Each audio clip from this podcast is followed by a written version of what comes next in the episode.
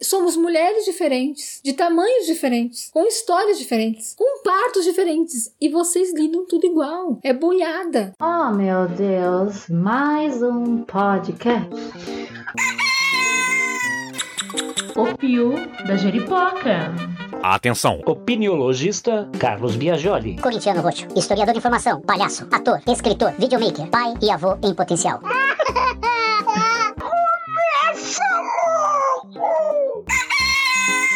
O Pio da Jeripoca. Deus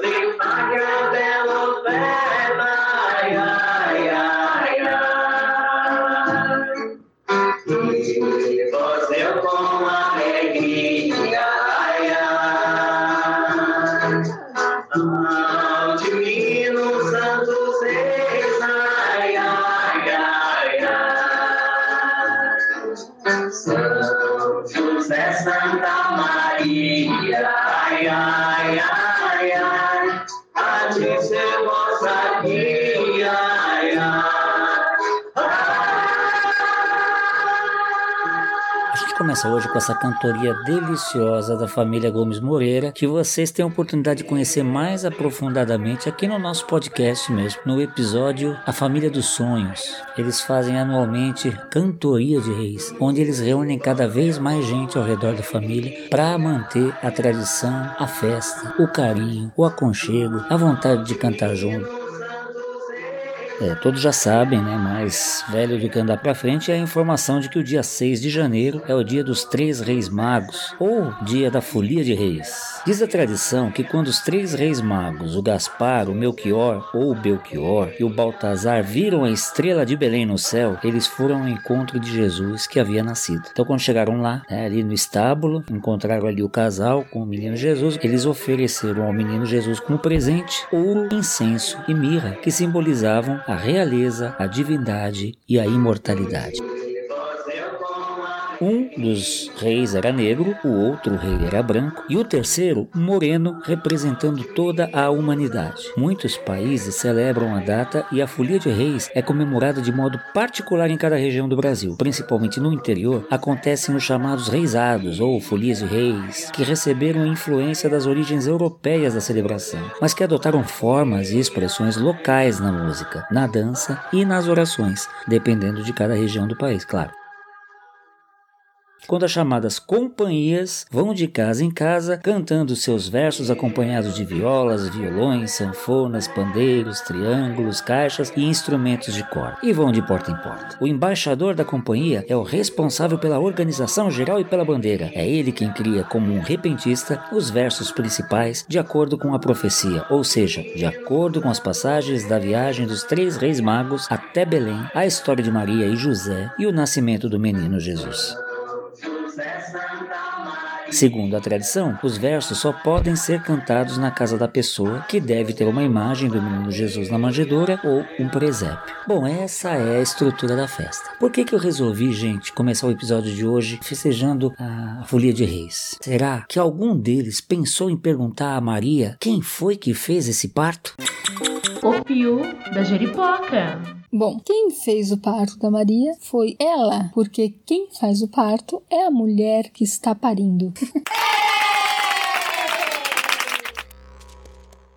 Bom, essa é a Cileia Biagioli, ela é parteira tradicional, além disso também é pedagoga e tem uma longa carreira nas artes cênicas como palhaça. As pessoas me perguntam, né, como parteira, quantos partos eu fiz? E eu sempre digo, fiz quatro, porque tenho quatro filhos.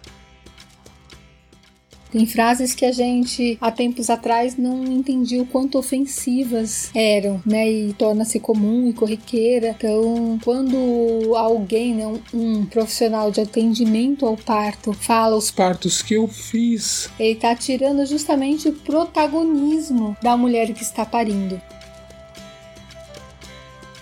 É, ela coroa este currículo todo com o fato de ser minha companheira há 25 anos, um quarto de século, e ser parceira minha nesses quatro partos que foi ela que fez, que são os nossos quatro filhos: a Júlia, a Laura, o Davi e a Clara. Por exemplo, uma cesárea, talvez o médico possa dizer, O parto que eu fiz. afinal de contas, ele anestesia essa mulher e tira o bebê por ela. Um parto natural, quando ele acontece, quem faz é a mulher que está parindo.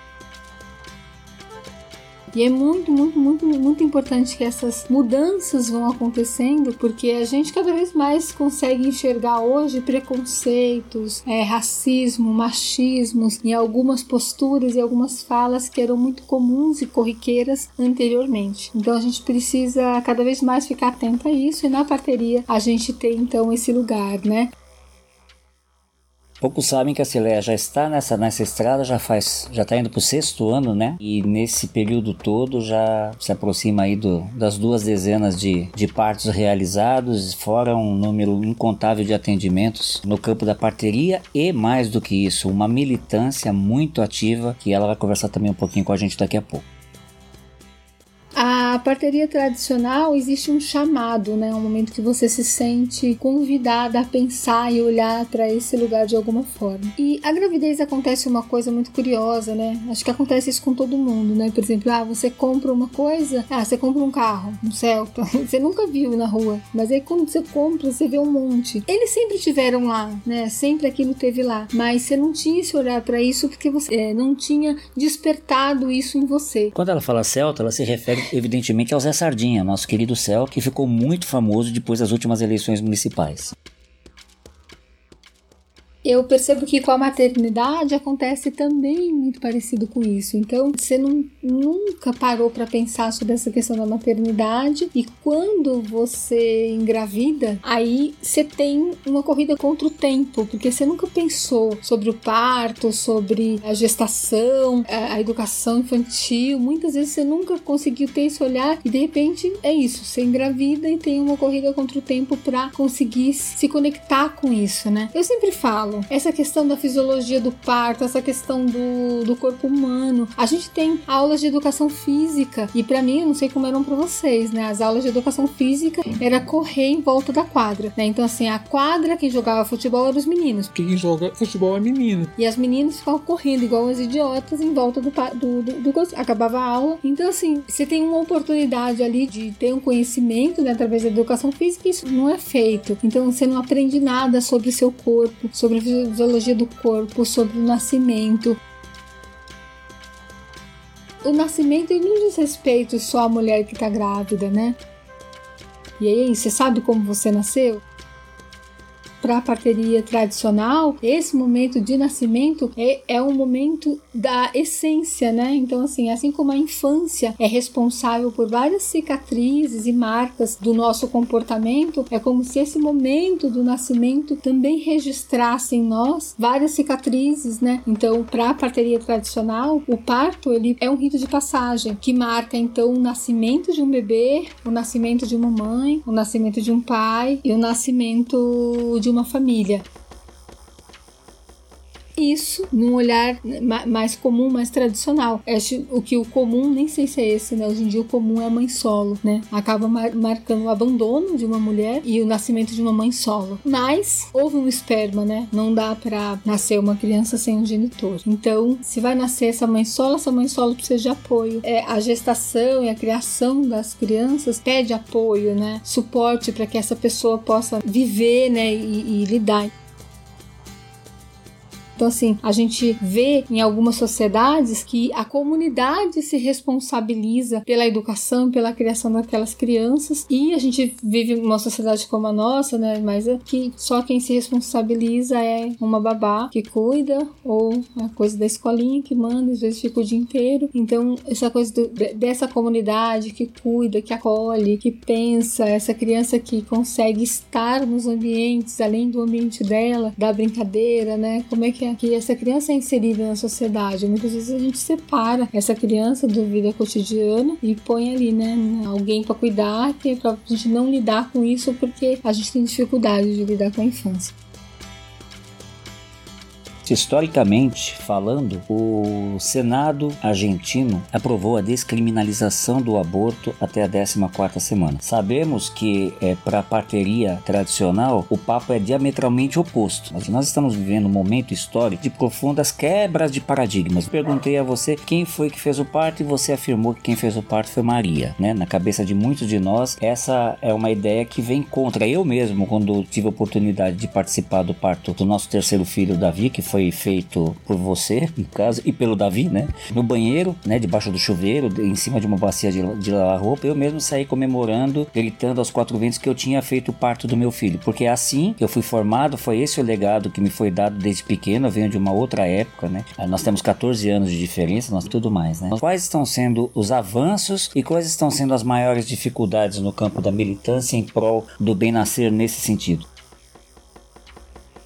Quando você fala da questão do aborto, né? Existe uma coisa que é comum a todos os assuntos femininos, que é a liberdade do corpo da mulher. Essa questão dessas escolhas, né? Então, por exemplo, tem uma amiga que ela tem quatro filhos e por ser quatro cesáreas, ela tinha uma indicação médica, inclusive, de fazer uma ligação das trompas. E é o corpo dela, ela precisava fazer a ligação das trompas, mas o último filho dela era filho de um outro companheiro, só que ela ainda era casada no, no papel com aquele anterior. E para ela fazer a cirurgia, ela tinha que pegar a autorização do pai da criança. Mas se o pai da criança não era o marido, ele não tinha autoridade sobre o corpo dela. Enfim, é tão louco que para aquela mulher fazer aquela cesárea, ela teve que se separar e pedir autorização para o genitor do filho atual para poder fazer a ligadura das trompas dela. Então a gente está falando do que? De liberdade liberdade e de autonomia, de empoderamento do teu corpo. E aí o corpo da mulher é sempre esse lugar. A gente vai a cerveja, vende o corpo da mulher, a borracharia tem a bunda da mulher bebendo cerveja. A gente essa coisa do, do corpo da mulher, ele é vendido o tempo inteiro, o tempo inteiro, o tempo inteiro. Como propriedade do homem, né? Isso, como objetificação sexual o tempo inteiro, né? E na hipocrisia do que, que a nossa sociedade vive, muitos criminalizam a amamentação em espaços públicos. Então é uma contradição que a gente vive o tempo inteiro nesse âmbito, né? Eu queria trazer um pouco a história, né? O ser humano nasce. É claro que algumas mulheres morreram no nascimento, sim. Talvez na mesma quantidade do que as mulheres morrem ainda hoje. Enfim, a gente. A morte ela é inerente, ela tá posta, né? Na vida cotidiana, a gente tropeça na rua e morre, né? Alguma coisa acontece, você pode morrer. Mas a, a parteria tradicional, ela sempre existiu como um rito de passagem, né? Como um, uma manifestação coletiva. As parteiras tradicionais, elas recebem um chamado. Ou vem uma mulher que está grávida e fala: Você pode pegar o meu bebê? Que aí a mulher fala: Posso pegar. E aí né, ela atende aquele parto ela vai se conectando com, com o nascimento, ela vai aprendendo a partejar no partejar. Assim como a gente aprende a, a cozinhar no cozinhar, naturalmente, né? Você não tem uma aula para aprender a andar. Você vê as pessoas andando e você vai andando também. Você vê as crianças nascendo e vai aprendendo qual, qual é o movimento. Mas quando vem aí essa medicina, que esse recorte, né, branco, machista, eles não perguntam para as parteiras como elas fazem, porque como que um médico, né, oito anos para se formar, vai perguntar para uma parteira como ela faz, já que ela não tem formação nenhuma. Só que o que acontece é que muitas mulheres morrem por conta disso, nos, nas experiências, nos experimentos, inclusive inclusive, tem registros que fala que a cesárea. Intervenção cirúrgica que consiste em retirar o feto através da incisão da parte abdominal e do útero. A cesariana está geralmente indicada quando existe dificuldade, impossibilidade ou grande risco de vida para a mãe ou para o feto de realizar o parto por via vaginal. Nasce na África, muitos anos antes da própria cesárea existir. Então, enquanto na Europa morriam milhares de mulheres porque os homens nem lavavam a mão para fazer o atendimento, A África já fazia muito antes essa operação, o que a gente chama de cesárea hoje, possivelmente elas usavam outro nome, obviamente, né? Que não tem nada a ver com César. Muitos dizem ser mito o fato de o nome cesariana ter se originado na forma como o imperador Júlio César teria vindo ao mundo, pois, seguindo uma lei que existia na Roma Antiga, esse tipo de operação só seria feito após a morte da mãe, visando salvar o feto ainda com vida, o que não aconteceu com Júlio César, pois sua mãe, Aurélia, sobreviveu após o parto, tendo ainda mais cinco filhos depois dele, informou Wikipedia. Enfim, é uma loucura a história da coisa cesárea. Elas usavam fogo. O fogo como elemento do rito, porque para a parteria tradicional é o que, que é o parto? A encarnação da luz, né? Você é luz, você é espírito, você encarna nesse, né, né, nesse... Que bonito isso. A chama da vida, né? É, então, Ah, que- o que- fogo, né? Aquele que mantém, que é fugaz e ao mesmo tempo transforma, transmuta, queima, arde, brilha, né? Bonito isso, gostei. O que, que tem que ter no, no nascimento da criança? Você vai apresentar ela os elementos. A terra, o fogo, a água, o ar. E aí na parteria, né, né, quando a criança nasce, a junção que acontece dessa luz com esse corpo, que aqui é a terra, né? Terra, meu corpo, água, meu sangue, ar, meu sopro, fogo, meu espírito. Então, o, o ar, quando o ar entra, que é o sopro da vida, pum, acontece então essa junção da encarnação dessa luz no planeta, né? É o sopro da vida. Sopro de vida, inclusive, é a tua iniciativa dentro da parteria, né? Isso é O pessoal encontra na- na- nas redes como arroba sopro de vida. Isso, é o coletivo que atende então a partos. Quais têm sido os avanços, né? No sentido de conseguir implementar isso num momento de profundo recrudescimento, né? O velho está agonizante e desesperado por se manter de pé diante do novo. E faz parte desse novo essa coisa mais antiga que anda para frente, que é o bem nascer de forma natural e tudo mais. Sociedade que a gente vive, existem algumas regras, cada profissão é ligada a uma secretaria. A gente tem várias organizações da polis, né? A organização política que a gente criou tem várias caixinhas. E a parteria tradicional, ela é transversal. Por quê? Porque ela é cultura, ela é a arte de partejar, ela é espiritualidade e ela é saúde. E aí, ela não cabe dentro das caixinhas criadas. Eu faço parte do movimento das parteiras tradicionais, inclusive eu quero falar que 20 de janeiro foi um dia que a Dilma criou, Dia da Parteira Tradicional. A gente tem 5 de maio, que é o Dia da Parteira, mas esse dia é comemorado inclusive pelas obstetrizes. E é isso, quando a obstetriz se chama de parteira, prejudica a parteira tradicional.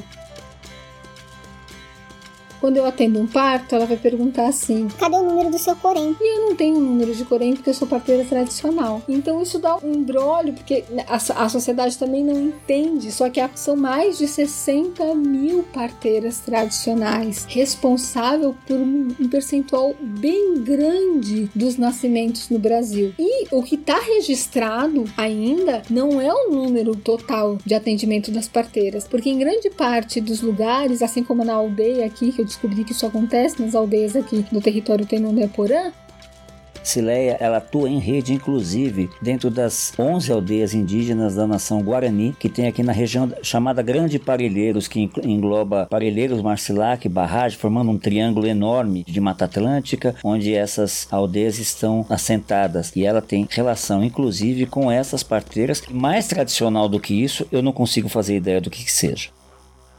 Inclusive, nos partos atendidos aqui pelas parteiras das aldeias, quando a criança nasce, até porque muitas vezes as parteiras são analfabetas. Ou, por exemplo, no caso daqui, as parteiras falam português, elas escrevem guarani, mas não escrevem português. Enfim, quando a enfermeira do posto vai preencher a DNV, declaração de nascido vivo. Assim como a gente tem um atestado de óbito, então todo nascimento tem um número, tem que saber que nasceu uma criança. E aí esse número é que faz a, a contabilidade de quantas pessoas tem no mundo, né? E quando a enfermeira do posto preenche essa DNV, ela coloca que foi atendido pela UBS que tem dentro da aldeia e não pela parteira. Isso é muito ruim, porque quando você faz esse registro, que você vai fazer o censo, que você vai fazer a contabilidade, quantos partos foi responsabilidade das parteiras tradicionais, mexe nesses censo. E isso não acontece só em São Paulo. Tem uma parteira que é a Preta de Aia, é de Santo Tomé das Letras, uma parteira quilombola. Minas Gerais. Ela sofre isso. Lá, quando a, a mulher leva a criança para fazer a primeira consulta na UBS, a UBS preenche a DNV e fala que nasceu na UBS e, a- e escreve que quem atendeu foi a obstetriz ou a, a enfermeira do local.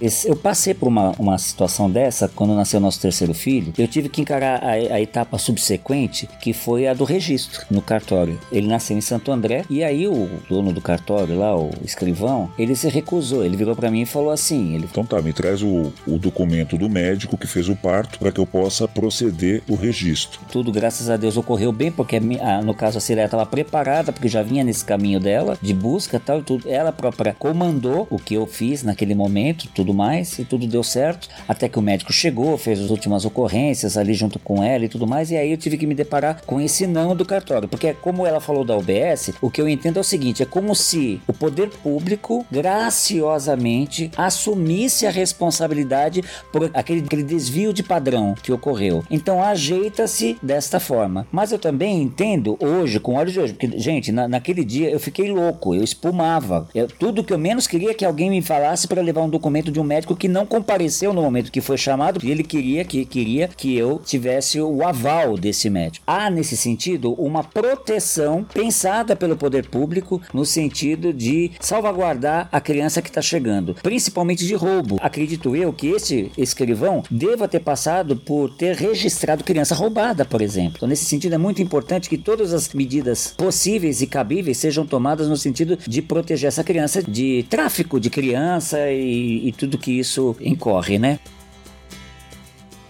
Eu sou uma pessoa que preza a ciência. Acho que o grande legado que este presidente da República inominável, uma coisa boa, entre aspas, que esse cara tá trazendo é a nossa possibilidade de finalmente se curvar e ter todo o respeito à ciência, né? Ao, ao conhecimento científico acumulado nesse, nesses séculos todos em que a ciência se desenvolve e há de continuar se desenvolvendo se Deus quiser. E Deus aí entendendo como tudo aquilo que a gente ainda não conhece, né? Mas a pergunta que eu quero fazer é o seguinte: como explicar para o cidadão comum que esse conhecimento, assim posto, não é o mesmo conhecimento daquela senhorinha no fiofó do mundo que atendeu a mais de 5 mil partos e que sabe o que fazer naquela hora? Como que a gente explica isso, Silene? Uma coisa que eu queria chamar a atenção, que eu acho que é também um dos grandes preconceitos, é isso, né? Por exemplo, a gente tem no Renascimento do Parto, por exemplo, que é um filme que questiona e traz um Tá no Netflix. da questão da violência obstétrica, a gente tem en passant uma imagem de uma parteira que é essa parteira de lenço na cabeça, no fiofó do mundo. E isso também é preconceituoso. Hoje em dia existem parteiras que lidam em meio rural e meio urbano, não deixam de ser parteiras tradicionais porque o que identifica uma parteira tradicional é a maneira como ela atua em relação à busca da espiritualidade, de ver o nascimento como um acontecimento, como esse rito de passagem. Essa é uma das coisas que o movimento das parteiras está fazendo. O que que identifica a parteira tradicional? Como identificar e como lidar com essa parteria de um modo geral, né?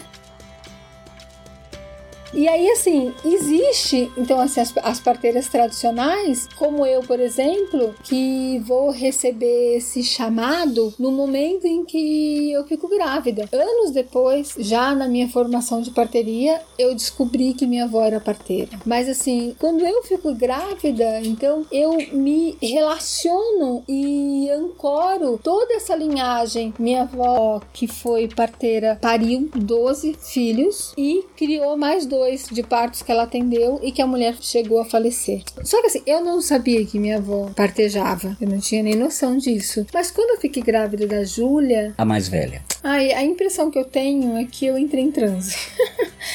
É, é o transe da vida, né? De mergulho para essa preparação, para esse momento, né? Que eu vou viver e que vou passar e que vai que eu vou me conectar.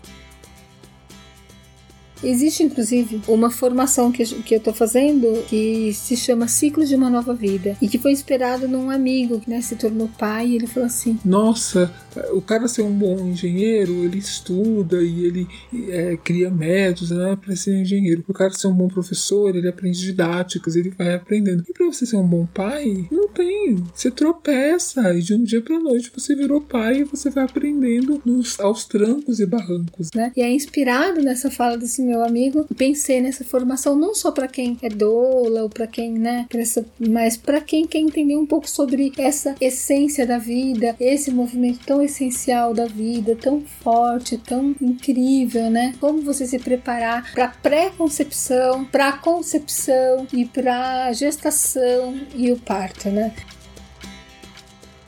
Então, quando eu fiquei grávida da Júlia, eu tinha muita certeza que eu não queria ir pro hospital. Eu achava que vida e doença não dialogava. Eu tinha 20 anos há 22 anos atrás. Como é que um hospital que atende doentes vai, né, eu fico também fui muito doente, fui muito hospitalizada, aquele ambiente era muito hostil para mim. E eu falava, gente, acho que não vou me sentir melhor em outro lugar que não seja a minha casa, eu quero parar em casa. E, e eu não conseguia tirar isso da cabeça. Só que não tinha internet. Então você coloca no Google parteira, não sei o que, parto auxiliar. Você encontra, as coisas aparecem de uma maneira tipo quase que mágicas na sua vida. E naquele momento isso não acontecia e eu chorava quase todas as noites noites pensando onde que eu ia parir. Agradeço muito a Cecília Cominato a gente foi para uma feira, feira de artes, né? Que é a feira da Vila Mariana, que acontecia ali perto da Cinemateca. No ano anterior ela estava grávida. E naquele ano eu estava grávida e ela nem me disse oi. Ela me olhou e trouxe um cartãozinho de uma obstetra, Maria Célia. E a, eu tinha feito um plano de saúde, porque hoje em dia, assim, a ultrassonografia ela demora, mas ela sai, né? No SUS. E naquele momento, naquela época, você não conseguia fazer se você não, não não fizesse no particular. Estamos falando de 1998. Então. Fim do milênio.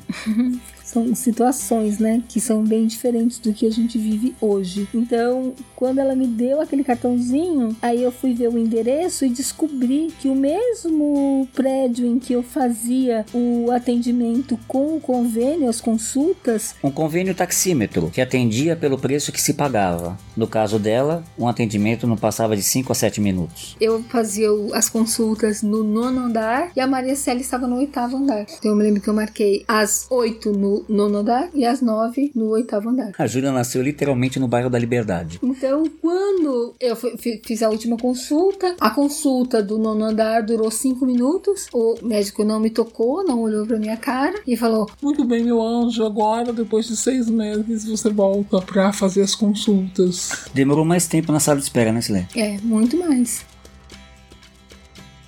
E aí, quando eu desci lá pro consultório da Maria Célia, que é uma médica homeopata, foi uma hora e meia de atendimento, né? E aí, a gente tava muito preocupado, porque a gente não tinha dinheiro para pagar o parto. E ela foi muito compreensiva, ela perguntou assim pra gente: Peraí, vocês são palhaços? Aí a gente falou assim: somos. Aí ela falou assim: então vocês não têm dinheiro, é isso? Aí a gente falou: é, mas a gente vai dar um jeito. E ela falou assim: tá, então tá bom. É, faz o seguinte: paga o IPVA do meu carro. Você paga em três vezes e você paga só o ano que vem. E foi assim que a gente pagou o parto da Júlia. Quando alguém dentro do campo científico fala que uma parteira, pensa na senhorinha do lenço da cabeça que carrega uma sacolinha de feira com os apetrechos dela e na outra mão ervas. Quando esse, essa pessoa do campo científico fala que ali não há objetividade, ele se esquece dos grandes insights que moveram os grandes avanços científicos. E quando a gente fala em insights, nós estamos falando de um campo extremamente etéreo, que é a intuição principalmente. Grande portal de comunicação entre o visível e o invisível invisível, seja a forma como cada um entende este invisível. Então, dá um exemplo pra gente como que a coisa acontece no campo da conexão. Você fala muito né, da relação com a própria ancestralidade. Como que as coisas se objetificam dentro desse campo tão sutil, tão etéreo e tão entre aspas subjetivo? Por que eu insisto nessa questão da- dessa imagem dessa parteira? Realmente, né, o- o- a ciência ela ignora o conhecimento empírico e ela esquece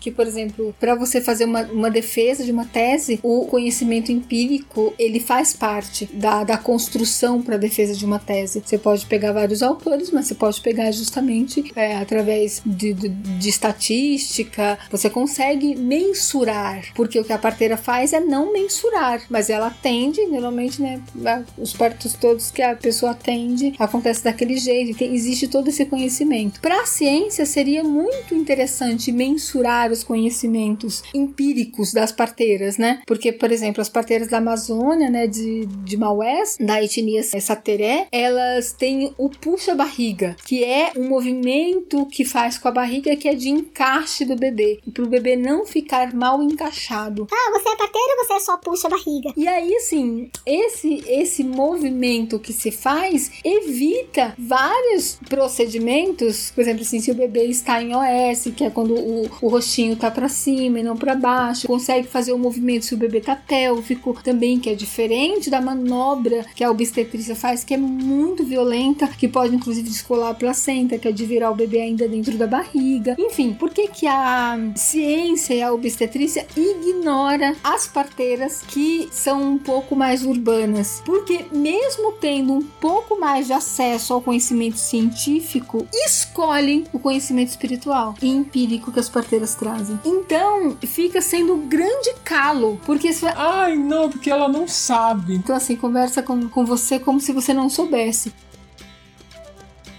Toda vez que eu vou preencher DNV, eu tenho que ir muito preparada emocionalmente. Porque É verdade, gente. É interessante porque eu fui vendo a transformação dela. No começo ela espumava de raiva por conta dos desrespeitos e tudo mais. E hoje em dia ela já tem umas técnicas de falar que ela consegue o que ela quer mais rápido e com menos expêndio de energia, né? Isso foi um ganho. Na verdade, eu liguei para a Sinasf aqui em São Paulo, o órgão da Secretaria de Saúde Municipal que cuida dos nascimentos, que é quem, quem distribui a DNV. E aí perguntei como é que fazia, aí ele falou assim que não era autorizado que parteira tradicional tivesse DNV. É engraçado, né, que são várias linhas de preconceitos que existe. Então, por exemplo, as obstetrizes que atendem no hospital têm preconceito com as obstetrizes que atendem em parto domiciliar. Então, assim, as obstetrizes também sofrem, né, dentro da própria categoria delas, assim, com essa questão do nascimento. E as obstetrizes que atendem parto domiciliar têm preconceitos com as parteiras tradicionais.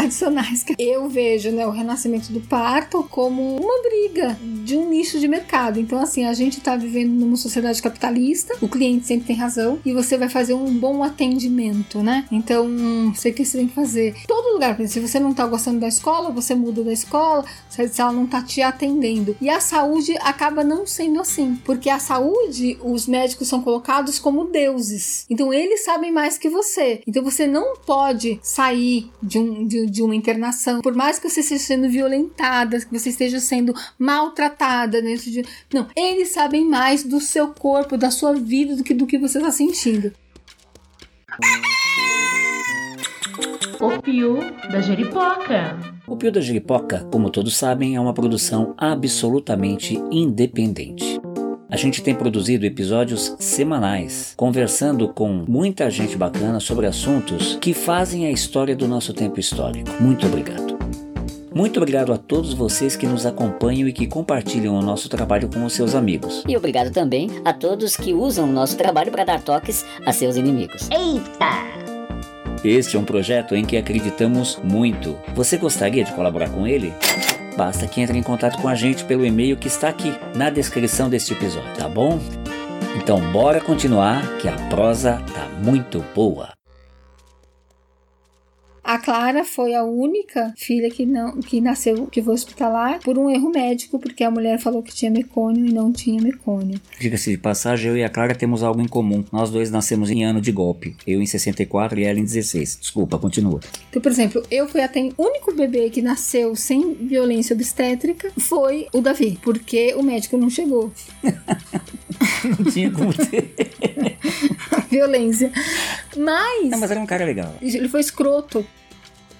Eu falo que meus filhos competem para ver qual que demora mais para nascer. Então a Júlia, que é a primeira, foi a mais rápida, que foi 12 horas. A Laura foi 26, o Davi 11 dias e a Clara 21 dias. Então assim, eu nesse, nesse transe que eu fiquei da Júlia, eu tinha um plano de parto, quando o plano de parto não existia. O Carlos foi trabalhar nessa editora e o primeiro livro que ele foi editar se chamava Lobas e Grávidas. Hashtag fica a dica. E assim, eu tinha um plano de parto. Eu sabia que eu queria parir ouvindo música, de preferência Clara Nunes. Eu sabia que eu queria o Carlos do lado. Eu falava para ele assim: plantou, tem que colher, amigo. É começo, meio e fim. A gente vai até o final juntos. Eu queria então cortar o cordão só depois quando ele parasse de pulsar, de amamentar assim que nascesse. Eu queria estar nua. Não sei se eu tinha lido, se eu tinha sonhado que o tecido assustava o bebê. Tava ouvindo meu coração lá dentro, então queria que ela ouvisse o coração. Eu queria essas coisas com dois, três meses de vida intrauterina da Júlia, né? Eu sabia que ela era menina, eu sentia que ela era parecida com o Carlos,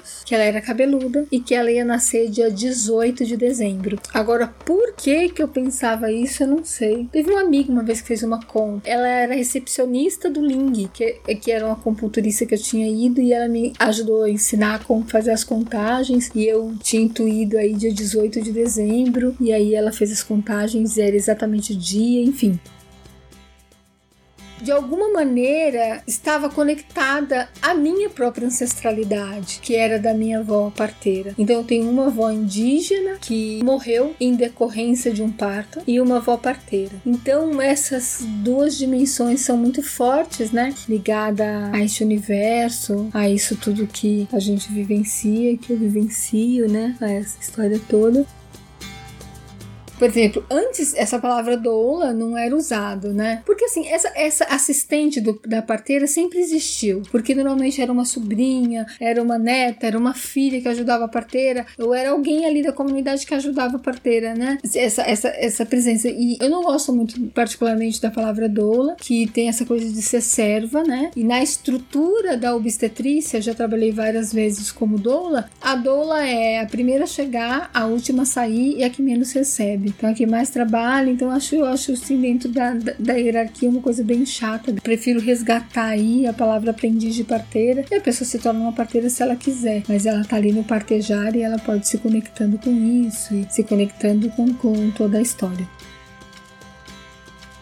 Então, o nascimento da Laura foi também muito parecido, só que a Laura me enganou em tudo, então eu tive um sonho com ela e ela falou: Eu não sou menina, eu não sou menina. e eu achei que ela ia nascer dia 16 de março. A Júlia, quando foi dia 18 de, de dezembro, né? Só voltando um pouco pra Júlia, eu já falei pra médica: Eu vou parir dia 18 de dezembro. Eu falei isso na primeira consulta. Ela falou: Então vamos marcar seu, a sua próxima consulta para o dia 17 de dezembro, que fica mais próximo, eu faço uma avaliação avaliação sua. E aí, no dia 17 de dezembro, ela fez uma avaliação e falou: Olha, teu colo tá grosso ainda. Eu acho que não é para amanhã. Você esquece. E aí, assim, eu falei assim: Não, é amanhã, eu tenho certeza. Ela falou assim: Ixi, amanhã eu tô na Anguera, eu tô num sítio. No dia 18, 5 horas da manhã, eu senti a primeira contração. Ai, meu Jesus. Aí fui lavar roupa, falei, nossa. Aí me descansar, né? Enquanto ainda tava distante as contrações que eu poderia dormir. É, não façam isso, gente, por favor. Não, eu senti contração, dorme. Descansa o máximo que você puder. Enquanto você conseguir dormir, você dorme. Porque depois você vai ter que precisar de muito trabalho para você parir mais pra frente. Bom, eu, mesmo parindo com uma médica homeopata super bacana, que me, me, olhou holisticamente, ficou uma hora e meia conversando comigo na primeira consulta para entender quem eu era. Eu sofri violência obstétrica. Ela rompeu minha bolsa e ela fez epídio. Um corte que se faz na vagina num momento específico de saída do bebê para, entre aspas, facilitar o parto. Então, enfim, eu não tinha escrito que eu não queria que rompesse a bolsa, não disse eu não escrevi nada, não tinha um plano de parto escrito, porque na verdade eu tinha uma ideia, uma idealização na minha cabeça, eu sonhava, era tudo muito intenso. Mas eu não tinha pensado em que eu não queria, só no que eu queria, porque eu não imaginei que pudesse alguma coisa eu não querer. Eu achei que eu fosse parir normal, ninguém ia fazer nenhuma intervenção. Eu não tinha noção de que isso poderia existir. Ela falou assim: deixa eu dar uma olhada de como que tá. Eu deitei e ela não perguntou pra mim. Posso romper sua bolsa? Ela não perguntou nada. Ela pegou o negócio e rompeu a minha bolsa. Normalmente isso é feito por, entre aspas, pressa. Ou respeito a padrões estabelecidos, né? Que a gente falou agora há pouco. Ela fez por pressa, porque ela tinha saído do sítio, ela chegou ainda estava um pouco distante, ela mediu a dilatação e falou: vai caminhar na rua. Eu fui caminhar na rua e aí eu. Enfim. A Laura, é, eu a achei. nossa segunda filha. Eu achei que ia nascer dia 16 de março, mas ela nasceu no dia 17. A Júlia, eu avisei todo mundo, todo mundo já tava lá no final do parto. O parto parece mais um churrasco no final da gravação. E a Laura, na verdade, minha mãe e meu pai foi pra casa, achando que eu já tinha que já tinha parido, e eu não tinha parido ainda. Daí minha mãe começou a chorar.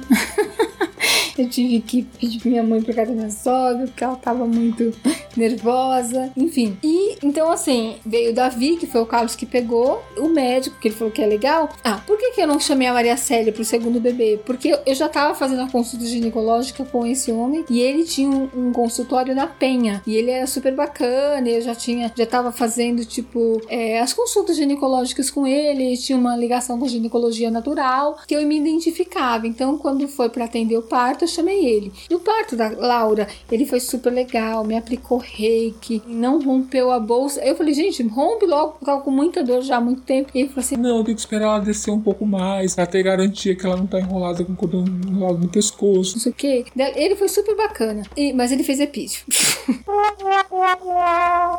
Todo natural, e ainda fez epísio. Isso, assim, mas ele foi bacana, assim, no, no acolhimento, né? Com a Maria Célia. Violenta, mas é bacana no acolhimento. Mas quando foi do Davi, não. Ele foi agressivo, foi violento. E assim, eu sinto a contração e falo, é agora. E, cha- e chamo, né? Foi assim da Júlia e da Laura. A Laura demorou um pouco mais, mas eu chamei, que eu senti a contração. Nas minhas contas, o Davi ia, nascer dia 20 de agosto, mas ele nasceu 19 de agosto, um dia antes. Então eu chamei, quando eu chamei ele, falei: Olha, tô aqui, tô, tô com contração. Quando ele chegou, ele foi extremamente grosseiro, porque ele falou assim: Você não tá vendo que não é a hora ainda? Já é o terceiro e você não sabe? Eu senti tanta raiva naquela hora. Na hora eu desejei parir sem ele. Eu falei assim: eu não. Ai, doutor, eu não lembro. Me conta como é. E ele foi contando. Quando é hora, a barriga vai baixar, a gente tem que colocar os quatro dedos aqui. E ele foi me contando. E eu falei, na hora, como é que eu faço? Não sei o que. E ele foi me ensinando a partejar. E eu fui ali ouvindo ele atentamente, porque eu sabia que ele não ia ir na hora que eu chamasse ele. Ele não contava com a astúcia dela. Então, eu e o Carlos ficou indo pra ver se estava tudo bem com o bebê, porque eu tava sentindo contrações às vezes, toda virada de luz tinha contração, então a gente tava analisando pra ver se tava tudo certinho com o bebê. E aí, quando foi na hora que eu tava realmente em trabalho de parto, que o Carlos ligou pra ele, que era pra ele vir, ele falou assim: "Ah, a gente tinha fechado um pacote de atendimento de parto", e ele virou pra mim e falou assim: Ai, nossa, você me chamou antes da hora, então eu vou ter que cobrar uma consulta domiciliar. mesmo sabendo da minha dificuldade, do valor que a gente tinha fechado, já tinha sido um valor menor por conta de tudo. Então a gente tá falando de algumas violências. Assim como tem maridos legais que estruturalmente são machistas, as pessoas que, que são legais, mas estruturalmente são racistas. E a gente mesmo, é, as pessoas, a gente como um todo, a gente é machista, a gente é racista, a gente não tá fora desse contexto, né, dessas mazelas humanas. E então ele foi extremamente violento em alguns aspectos.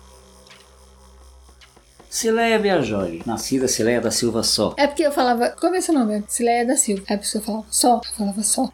Então, Cileia da Silva, como é que você foi parar no Hospital Universitário de Jundiaí? Bom, eu fiquei 21 dias em trabalho de parto. Aí a parteira falou assim: olha, é melhor você ir ver se tá tudo bem com o bebê. E a obstetriz falou que tinha mecônio. Quando a criança faz cocô na barriga, o que eu sei, por exemplo, que não é ele em si. O problema é aspirar o mecônio. Mas enfim, a mulher falou que tinha mecônio.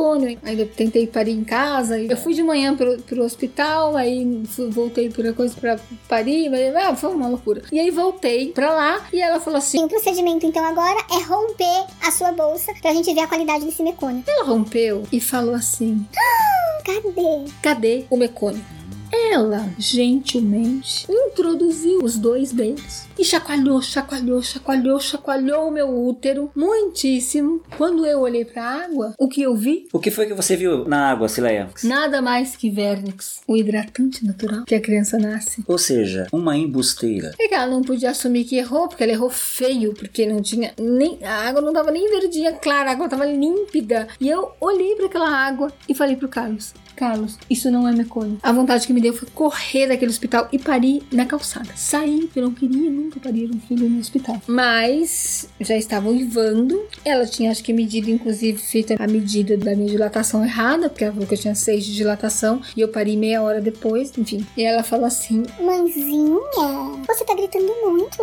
Ah, você tá se esforçando desnecessariamente agora. Na hora de você parir, você não vai ter força. Não, de certa forma, ela falou a mesma coisa que você falou agora há pouco sobre não indicar ninguém a fazer esforço físico porque vai precisar de muita energia na hora do trabalho. Mas acho que ela errou na hora de falar mãezinha. Porque se tem coisa irritante nesse mundo, é o diminutivo. Eu se toda vez que me trato com diminutivo, eu acho que estão atentando contra a minha sanidade mental. Não e é, não é só diminutivo. A gente tem nome. Exatamente. Identidade. Identidade. Mãe. Ô mãe. Eu não sou só mãe. Isso acontece na escola também. Sim, em todos os lugares que você vai lá, ou, ou, Fulana. ou enfermeira, ou qualquer coisa. Não, existe uma Cláudia, uma Roberta, uma Cileia, que, que, que tá ali. Você tem- custa. Você tem, você, tem, você tem um nome no prontuário. Custa você olhar pro prontuário e falar: Ô, Joaquina, não custa. Mãezinha, você está fazendo muito escândalo. Um, ela não tem que julgar o escândalo. Ela não tem que julgar. Porque assim, uma coisa é você ir se esforçar, e lavar, e passar, e fazer as coisas, tarefas da casa. É ridículo isso,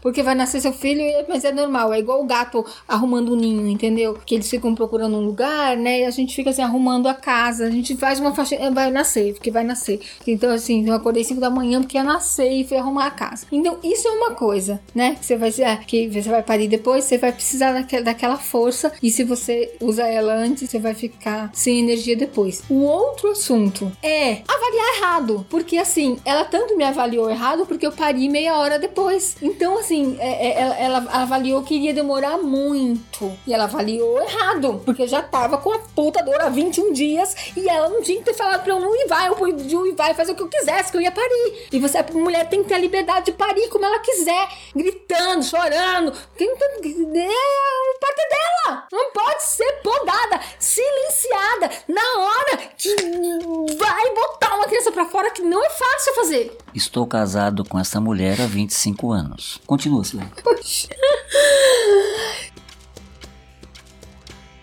Então, quando ela fala isso, Mãezinha, você tá fazendo muito escândalo. daí eu sorri levemente e falei: Obrigada por me ensinar.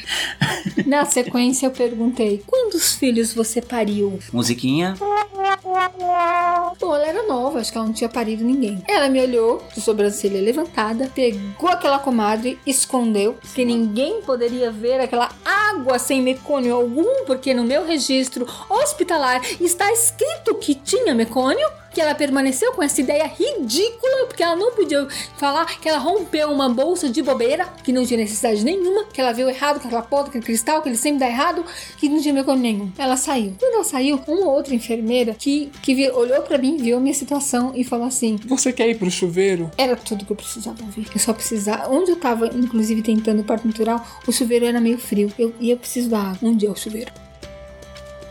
Detalhe, como eu não tava, eu não tava contando de fazer uma transferência pro hospital, obviamente, porque eu parei três filhos, eu não tava contando com isso. Eu estava sem o meu exame de cotonete, que é o streptococcus. Quando a mulher não tem, o protocolo é colocar o acesso e colocar antibiótico. E uma das coisas que essa mulher fez, além de romper minha bolsa, foi colocar o acesso e colocar o antibiótico. Só que assim, gente, eu já acompanhei gente rica com estrepto positivo em rede particular. Altamente gabaritado. Já atendi duas gestantes, uma pobre com plantonista que foi extremamente violentada e uma rica com equipe, com tudo alugado, com uma doula particular, com tudo. E ela estava com estrepto positivo. Foi colocado o acesso no braço dela, foi. Só que ela não ficou presa, amarrada naquele negócio. O acesso estava lá e numa contração, sem ela nem perceber, foi dado o antibiótico. Ela nem viu o momento que isso aconteceu. Aí isso é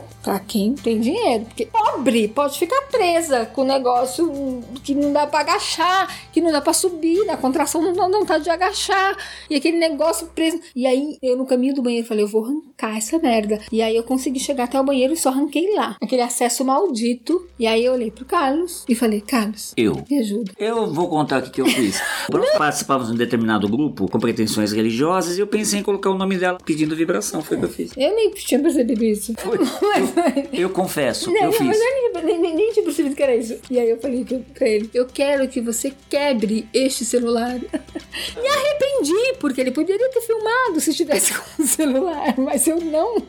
Aí ele guardou o celular e falou: O que, que eu faço então? E eu disse: Canta. Canta. A música sempre me ajudou em todos os partos. É, a impressão que eu tenho é que ela ajuda a ritmar a contração e a harmonizar a vibração do meu corpo. E aí ele cantou três músicas. Primeiro, tu Vens, tu vens, eu já escuto os teus sinais. Aí ele cantou. Alegria, E detalhe, eu nunca quis olhar muito o sexo da criança, afinal de contas a criança vai escolher o sexo depois, né? É, tema controverso. Mas eu nunca quis. esse- elemento surpresa eu acho muito legal. Mas eu tava doido pra saber. Ele sempre queria ver. Então, dos três primeiros, a gente viu no finalzinho da gestação. Da Clara, eu me recusei a fazer o exame, porque a gente não sabia qual era o sexo. Ela nasceu em três músicas. Vocês acham que aquela mulher tava certa? Que eu tava com seis de dilatação? Enfim. Ela é um avô no jardim do Senhor. Ela é uma rosa, uma rosa em botão. Uma rosa em botão. Ela é toda bonita. Ela coroou. Pois ela é todo amor. E aí eu falei, Carlos, vem pegar ela.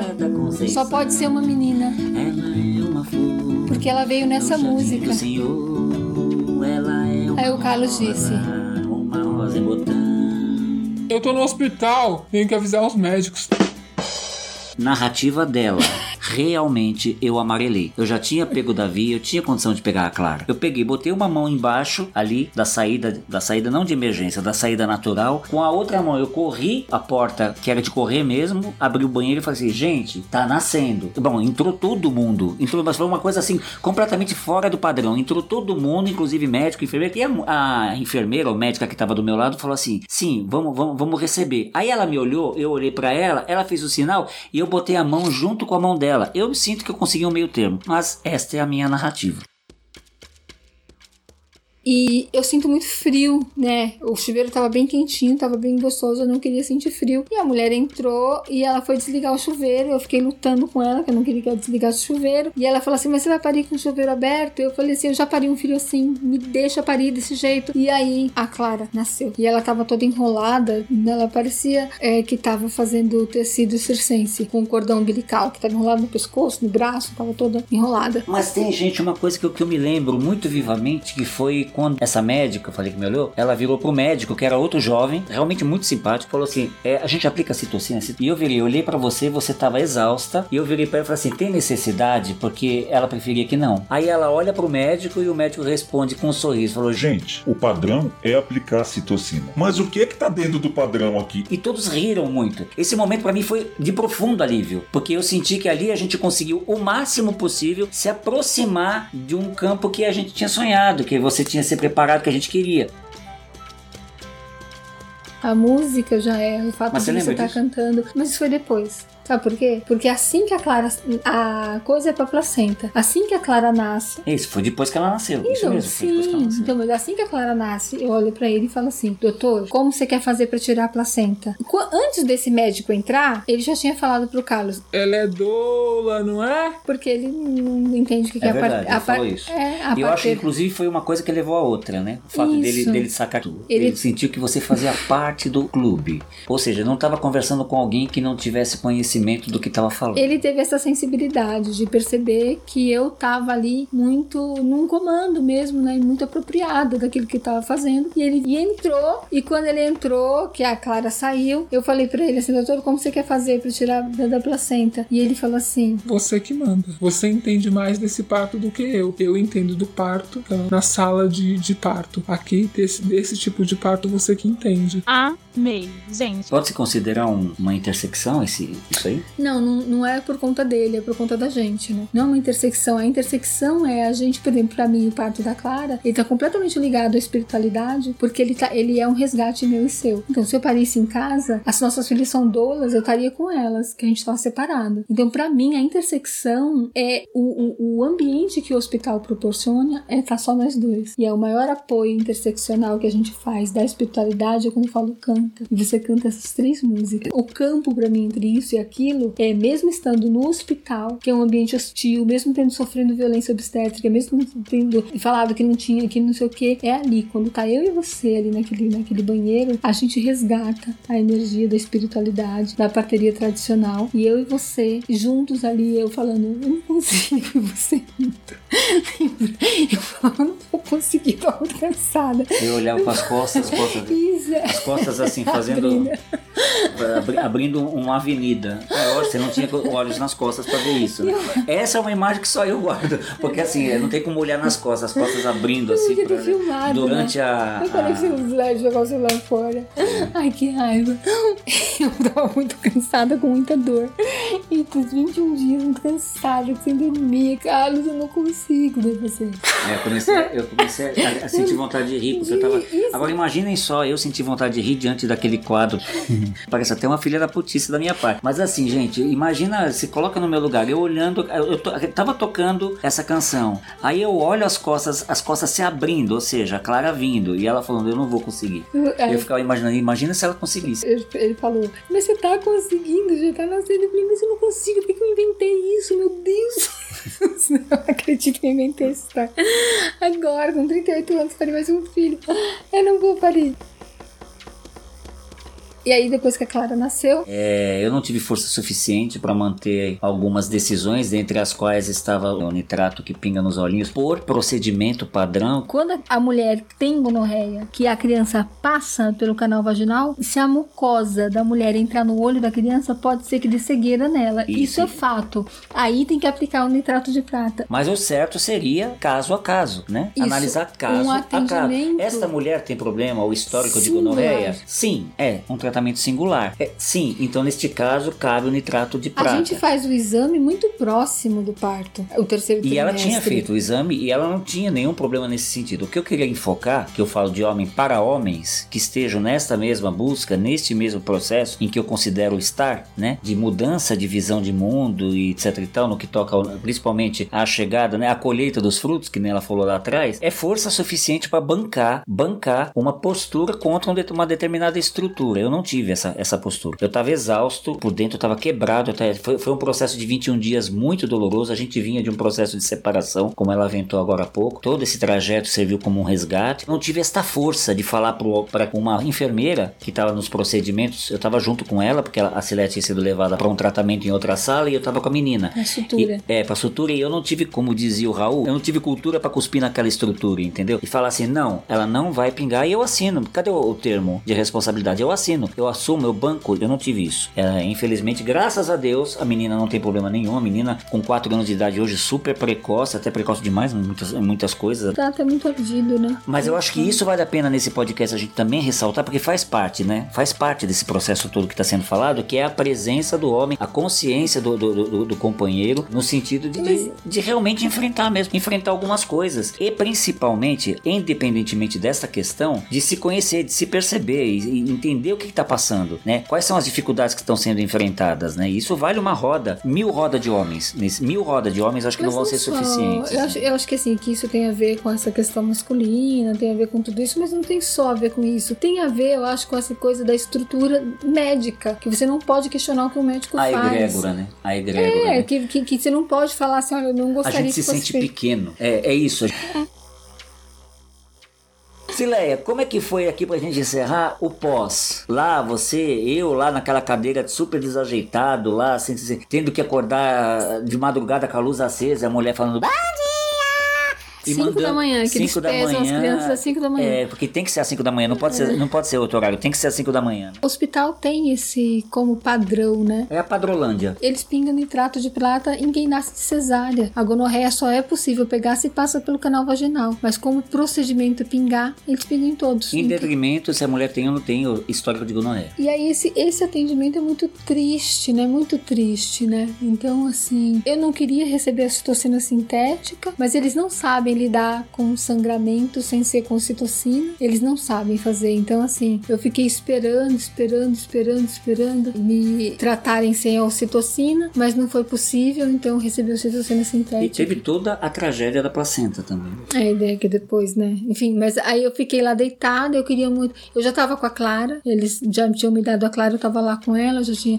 Ela não queria mamar, ela nasceu sem muita fome. Os pezinhos, tudo. Ai, que coisa gostosa. Quando eu pergunto pro médico assim, é quando ele fala assim: ah, não, você que sabe, você entende mais desse parto do que eu, daí eu falo: então tá bom, então eu vou sentar nessa cadeira, vou esperar o cordão parar de pulsar, eu quero que o Carlos corte o cordão e depois eu fico de cócoras pra placenta sair. E aí eu recebi alta, e assim, bom, eu não tomei os remédios, enfim, eu fiz várias coisas que, que normalmente não, é- não acontece, né? Assim que eu recebi alta, eu não pude ir embora, porque eu tava esperando minha placenta, que só saiu 10 da noite, daquela birosca. Rapidamente, por que você precisa levar a placenta pra cá? A placenta é ancestralidade, né? Você arranca um dedo, você pode levar pra casa. Você arranca um dente, ele é seu. A placenta é de quem? Não é do Estado. Né? A gente sabe que a placenta e o cordão umbilical tem a célula tronco. Todo animal que para e come a placenta e a gente não pode fazer nada com a placenta que joga no lixo. Na terça-feira, quando eu recebi alta, a assistente social e a psicóloga me chamaram e falaram assim pra mim: Olha, a gente tá fazendo uma mudança, uma reestruturação aqui no hospital, e aí, diante disso, a gente queria ter uma conversa com você,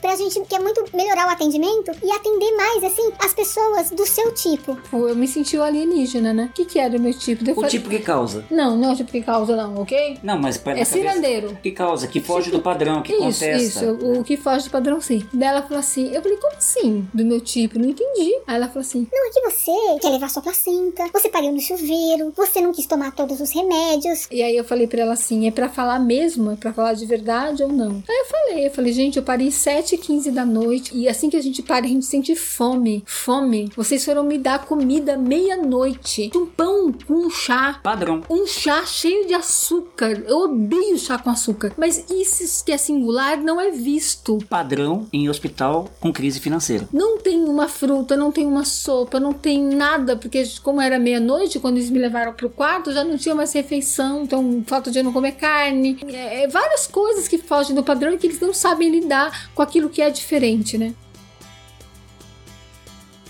Somos mulheres diferentes, de tamanhos diferentes, com histórias diferentes, com partos diferentes. E vocês lidam tudo igual. É boiada. Então, assim, eu perguntei pra mulher: que, que que é isso? Ela trouxe uma bandeja cheia de remédio. Ela Falou remédio. eu falei, mas que remédio? Eu não quero tomar remédio sem saber o que, que é. Ela falou, isso aqui é sulfato ferroso. eu falei, vou tomar porque a alimentação tá ruim. Aí ela falou assim. Isso aqui é de pirona, que é pra dor. Aí eu falei, se eu não tô com dor, se eu sentir dor, eu aviso. Ela falou assim: Se você sentir dor, eu não tô nem aí, porque o horário de tomar o remédio é agora. Musiquinha. Sileia, pra- vamos colocar esse nosso papo com cantando uma canção que eu fiz pro Davi. Não porque eu seja o Davi e não seja os outros, porque todos os filhos, realmente, cada um é realmente uma peça desse, dessa história maravilhosa que a gente construiu, principalmente você, com a tua convicção e tudo mais. Eu sou eternamente grato de você ter insistido, ter tido convicção de insistido na tua, na tua história e ter me possibilitado é, mudar, mudar, mudar completamente, é romper dentro da minha constelação familiar, que é totalmente alopática e tudo mais, uma série de paradigmas, principalmente esse, de colher os frutos que eu semeei dentro de você, né? Davi tem o significado em hebraico é amado, e ele nasceu no chuveiro, debaixo das águas, tudo isso que a gente contou.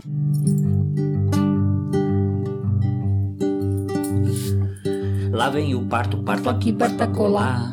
Lá vem o parto para ver o que é que há. Lá vem o parto, parto aqui, parto acolá. Lá vem o parto para ver o que é que há. Anjo na terra.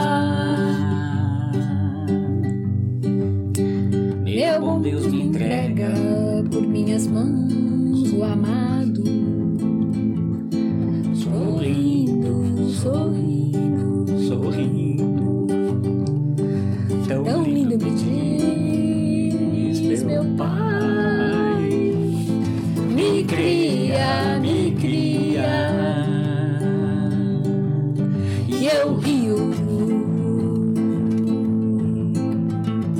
As águas quentes que jorram, que choram, colorem.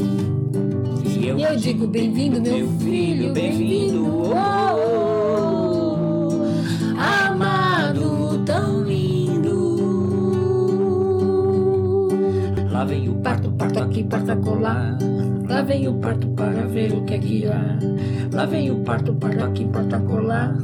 Lá vem o parto para ver o que é que há. E assim, gente, a gente encerra então esse segundo episódio da série Outras Histórias. Agradecendo aqui Cileia da Silva, antes só, agora. Bia Gioli, acompanhada. Obrigado pela tua participação. Quem quiser segui-la, mais uma vez, arroba Sopro de Vida nas redes sociais. Então, compartilhem. Nosso e-mail também está aqui na descrição do, do episódio. Te amo. Ai, Olha pra mim, obrigada. Saravá, Axé, Shalom, Salam Aleikum, Namastê, Shanti, Evoé, Allah Akbar, Aueté, Optcha. Saudações corintianos, ouvi amém, hashtag fui. O Pio da Jeripoca.